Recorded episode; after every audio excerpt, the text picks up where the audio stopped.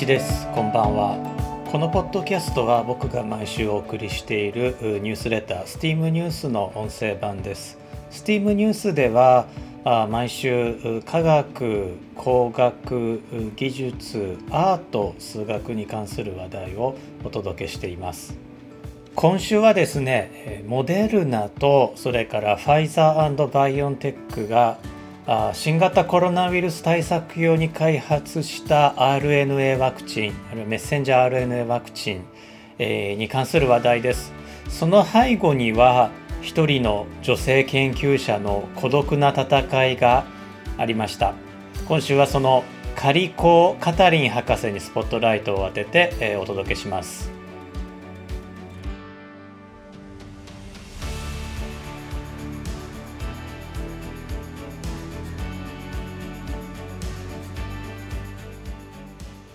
日本でも猛威を振るっている新型コロナウイルス感染症なんですけれどもそれに対する、まあ、唯一の防御策がワクチンということになります。日本では今ファイザーバイオンテックのものとそれからモデルナのものが使われています。最近大阪で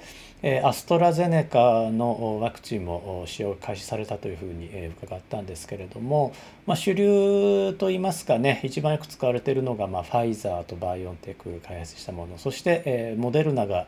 え開発したものになります。両方ともですねメッセンジャー RNA ワクチンあるいはま略して RNA ワクチンと呼ばれる種類のワクチンです。今週はこのメッセンジャー RNA ワクチンの開発に向けて孤独な戦いを続けた一人の女性研究者にスポットライトを当てていこうと思います。ワクチンはウイルス感染症に対抗するための手段です。ワクチンは人間の体に抗体を作らせることで免疫を獲得させます。免疫を獲得した人間は対応するウイルスに感染しにくくなりまた感染後の重症化も抑えられるようになります。ワクチンの始まりは10世紀の中国に遡ると考えられています。天然痘に一度かかりかつ運よく回復した人間は二度と天然痘にかからないことが当時知られていました。そこで天然痘のかさぶたを乾燥させたものを摂取して、まあ、あえて軽度の天然痘に感染することで天然痘を予防したんですね。えこの方法はですね、まあ、軽いとはいえ天然痘に感染するわけですから危険でもありました。天然痘は天然痘ウイルスによって感染する病気で致死率が20%から50%と見積もられる非常に危険な感染症です。紀元前1141年に没したエジプトの王ラムセス5世も天然痘によって亡くなったそうです。当時はもちろんウイルスのことなど知られてないんですけれども、まあ、人類対ウイルスの長い戦いというのはあ、まあ、すでに記録されていたわけですね。18世紀半ば以降牛の病気である牛痘にかかった人間は天然痘に、えー、罹患しないことが分かってきました。イギリスの医師エドワード・ジェンナーは牛痘の膿を使って、えー、被験者を意図的に感染させ、えー、その後天然痘の膿を摂取し、え、牛痘の膿が天然痘の予防効果を持つことを実証しました。これが首都の始まりです首都によって天然痘は人類が最初に撲滅したそして今のところ唯一の感染症になりましたジェンナーが使った牛痘の海に入っていたのは牛痘ウイルスではなくワクシニアウイルスという、ま、別の種類のウイルスだというふうに言われてるんですね。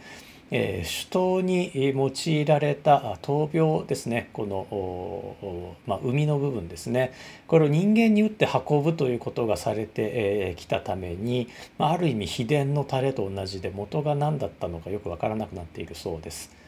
え、天然痘は撲滅されたんですが、まあ、将来のバイオテロそれからま未知の感染症に備えてワクシニアウイルスの生産は維持されています。1990年ハンガリー出身の生化学者カリコ・カタリン博士まあ、カリコが名字なので、カリコ博士というふうに、えー、続けさせていただきますね。カリコ・カトリン博士はメッセンジャー RNA を使った治療に関する研究助成を申請しました。当時彼女はペンシルマニア大学ペレルマン医学大学院の研究助教まあ、リサーチアシスタントプロフェッサーですね、えー、だったんですが、まあ、順調にいけば教授になるコースにいました。しかし彼女の研究助成金申請は企業や政府から拒否され続け、まあ、ついに1995年にはですねペンシルバニア大学からま降格を言い渡されます。大学としては、まあ、より研究助成の得られやすい研究テーマに変更してもらいたかったのだと思いますし、えーまあ、そうでなければあの解雇ということが、まあ、大学側の考えだったと思うんですけれども、まあ、彼女は、えー、研究テーマの変更を拒否して、まあ、異例なことながら、えー、降格を受け入れています。彼女自身は語ってないんですけれども、まあ、状況ですねアシスタントプロフェッサーというのは正規の教員の中では最低ランクなのでその下となると非常勤ということになります。現在ですねペンシルバニア大学の研究所の教員リストを見ていると非常勤助教というポジションがあるためおそらくはこのポジションに落とされたんだと思うんですね。大学は、まあ、あの先ほど申し上げた通り通常解雇を言い渡すので、まあ、それなりに温情措置と言えなくは、えー、ないんですが、まあ、それでもだいぶあの研究というのはやりにくくなったんではないかなと思います。彼女が降格を言い渡された1995年というのはまあ悪夢の年で彼女の夫がですねハンガリーから出国できず彼女自身もねがんを宣告されていたそうなんですね、まあ、その後完治するんですけれども、まあ、1995年というのは彼女にとってま最悪の年ということになると思います。それでも彼女粘ったんですね。えそして1997年、え同大学に着任したばかりのドリュー・ワイスマン教授と知り合います。出会いは大学のコピー室で、え、まあ、偶然だったんですね。彼女はメッセンジャー RNA を用いたワクチンの構想をワイスマン教授に話して、まあ、ワイスマン教授もそれに興味を持って、えー、共同研究を始めます。メッセンジャー RNA は細胞の中のさらに細胞核の中にある DNA からですね遺伝情報をコピーして同じく細胞の中にあるリボソームという工場でタンパク質を合成させます。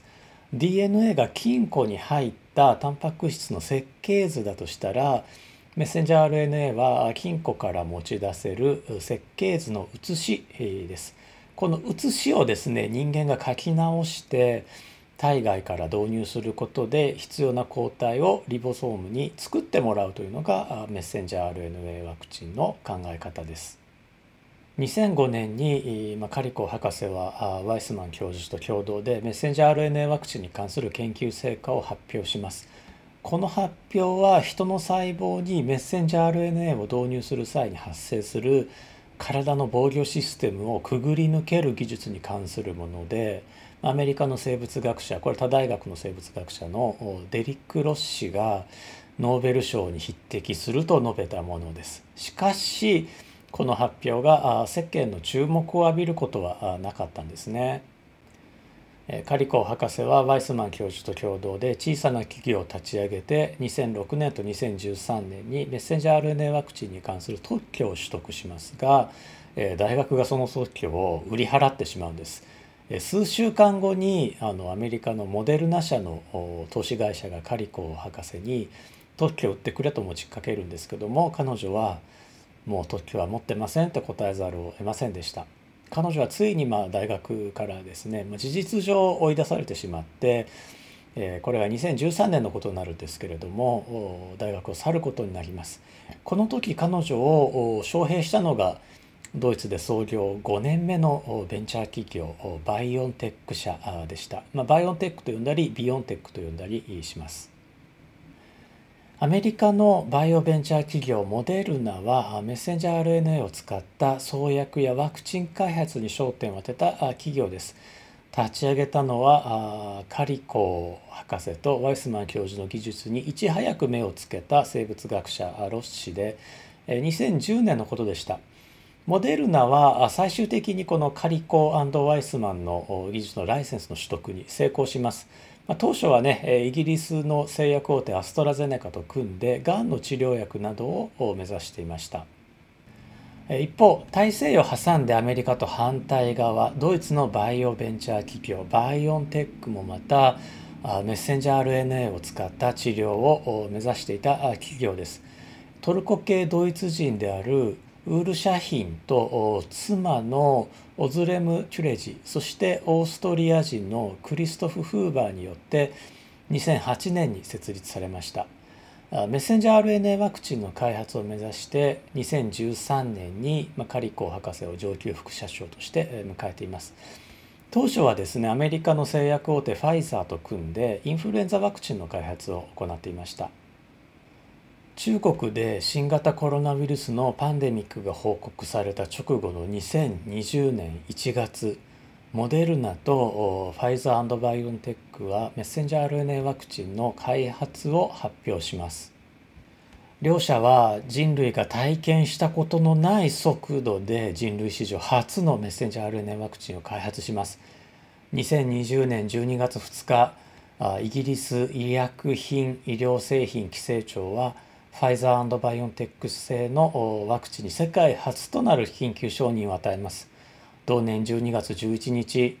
アメリカ食品医薬局 FDA はファイザーバイオンテックのワクチンに緊急使用許可を与えます。その数週間後にはですね、モデルナ製ワクチンにも同様の許可を与えます。そして、えま、この放送をお送りしている前の週にあたる8月23日 FDA はファイザーバイオンテックのワクチンを正式承認しました。ついにこうカリコ博士の執念が結実した日にもなったわけですね。カリコ博士今年 NHK によってインタビューを受けてます。そのインタビューの中でこんな風に答えているんですね。物事が期待通りに進まない時でも周囲の声に振り回されず自分ができることに集中してきた。私をヒーローだという人もいるが本当のヒーローは私ではなく医療従事者や清掃作業にあたる人たちなど感染の恐れがある最前線で働く人たちだ。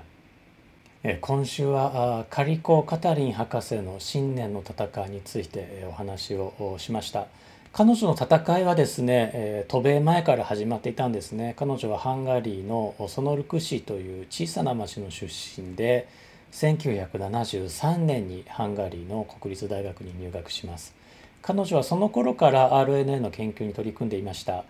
1949年に成立したハンガリー人民共和国は旧ソ連の衛星国で、えー、つまりはま共産圏だったんですね。1980年代になると経済的な疲弊が目立つようになります。大学卒業後にカリコ博士が勤めていたハンガリー科学アカデミーもえー、予算大幅削減して RNA の研究を打ち切ってしまいます。そして1985年ガリコ博士は失業します。